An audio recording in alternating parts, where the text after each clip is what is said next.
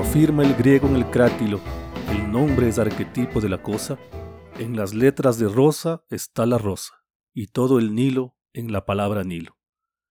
Y hecho de consonantes y vocales, habrá un terrible nombre que la esencia cifre de Dios y que la omnipotencia guarde en letras y sílabas cabales. Bienvenidos amigos a Filosofía con el Lobo del Cuento, un espacio sin miedo a los textos. Empezamos este programa con un fragmento del poema El Golem del escritor argentino Jorge Luis Borges. Y es que este poema, que nos habla de un viejo mito judío, nos interesa porque en él encontramos la inmemorial preocupación de todas las culturas por las relaciones de la realidad con el nombre que le damos a las cosas. Esa misma preocupación es el tema central del Crátilo, diálogo protagonizado por Sócrates y escrito por Platón. El Crátilo, aunque no llegue a ninguna conclusión, es la primera obra conocida en Occidente que aborda el tema del lenguaje. Y hace algo más. Ubica al problema del lenguaje entre las cosas bellas. Todo lo hermoso es difícil, le dice Sócrates a Hermógenes apenas empezado el diálogo. En esta obra encontramos tres personajes, Crátilo, Hermógenes y Sócrates. Crátilo afirma, como el poema de Borges lo recuerda, que existe una rectitud natural de los nombres, es decir, que la naturaleza consiente en ser nombrada, pero con una condición. Debe ser nombrada con el nombre único que determine la propia naturaleza. En otras palabras, solo existe un nombre correcto para las cosas. Hermógenes, por su parte, no está de acuerdo con Crátilo, pues piensa que no existe la tal rectitud natural de los nombres, sino que los nombres son el producto de un acuerdo entre los hombres. Es decir, todos los nombres son correctos, siempre y cuando su uso sea producto de un pacto entre los hombres. Cito a Hermógenes, pues no hay en absoluto ningún nombre que convenga por naturaleza a ninguna cosa concreta, sino por ley y por costumbre de los que adquieren el hábito de hablar. A esta disputa es invitado Sócrates, para quien es trascendental definir dentro del problema del lenguaje lo que es la verdad y lo que es la falsedad. Verdad y falsedad que hasta ahora han estado más relacionadas al discurso que a las palabras. Esta vez, el problema parece ser cuánta verdad contiene una palabra. O goza esta o aquella palabra del favor de la naturaleza.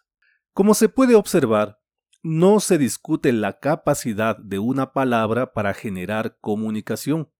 De hecho, la comunicación se produce, con belleza o sin ella, con justeza o sin ella, pero se produce. Lo que se discute es el mimetismo fonético propio de la filosofía platónica. Lo que se discute es la verdad y la belleza que proporciona a un discurso el uso correcto o adecuado de una palabra que reproduzca la naturaleza. El ideal platónico, en este caso, es hallar la palabra que al mismo tiempo que nombre la naturaleza, sea la naturaleza. Sócrates para comenzar, insiste en su crítica al relativismo de Protágoras, pues no concibe la idea de un sinfín de verdades, una por cada hombre, conviviendo en la naturaleza. Que el hombre sea la medida de todas las cosas, tal como afirma Protágoras, desbarata por completo la idea de valor y de orden que reside en las cuestiones socráticas. Por lo tanto, es de vital importancia para Sócrates tomar distancia de esa idea y reafirmar que cada objeto y cada acción contiene una esencia, un espíritu, una naturaleza.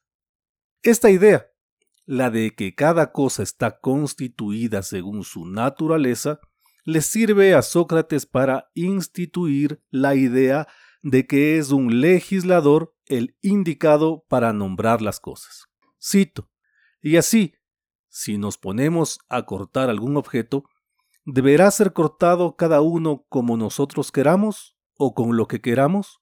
¿O no sucederá más bien que si decidimos cortar cada objeto según la naturaleza del cortar del ser cortado y con lo que es apropiado, lo cortaremos y en mayor cantidad y de forma más correcta, mientras que, si lo hacemos al margen de su naturaleza, nos equivocaremos y no conseguiremos nada? Y más adelante continúa Sócrates. Por tanto, ¿se deberá hablar como a cada uno le parezca? ¿Como si hablando así se hablara correctamente? ¿O no sucede que más bien que, si se expresan las cosas de la manera y con aquello que su naturaleza exige decirlas y ser dichas, se consigue decirlas mejor, mientras que, en el caso contrario, se errará y no se conseguirá nada? Fin de la cita. El nombre es un instrumento, una herramienta, al igual que un martillo, un taladro o una sierra. Y al igual que estos objetos intervienen o modifican una materia determinada, el nombre sirve para enseñar o distinguir la esencia de las cosas. Por eso es tan importante el papel del hacedor de nombres, que no es cualquiera y que no es frecuente entre los hombres, porque el hacedor de nombres, o legislador, es como el maestro que enseña un oficio porque posee la técnica y aunque trabaje en materiales distintos, un mismo objeto, el resultado en esencia será el mismo. Cito. Por consiguiente, es posible, Hermógenes, que el acto de poner el nombre no sea como tú crees, una tarea irrelevante, ni propia de hombres mediocres ni del primero al que se le ocurra. Aún más, dice la verdad Crátilo al afirmar que los nombres corresponden por naturaleza a las cosas, y que no cualquiera es artífice de nombres, sino tan solo aquel que dirige su mirada hacia el nombre que corresponde por naturaleza a cada cosa y que es capaz de poner su forma en la letra y en las sílabas. En este diálogo, Sócrates advierte que es necesario tomar un tema y llevarlo a examen. Pero sobre todo, el que pretenda ser sabio debe estar consciente de que no hay mayor peligro que engañarse uno mismo. ¿Cómo no va a ser terrible que uno no se aparte lo más mínimo de uno, sino que esté siempre en su presencia aquel que va a engañarle? se pregunta Sócrates. Volviendo al tema del lenguaje, queda claro que debe existir una relación entre la cosa y el nombre de la cosa.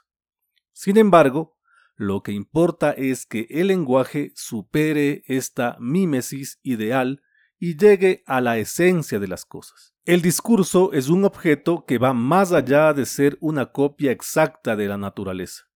El discurso no está para reproducir la naturaleza, sino para mostrar su esencia.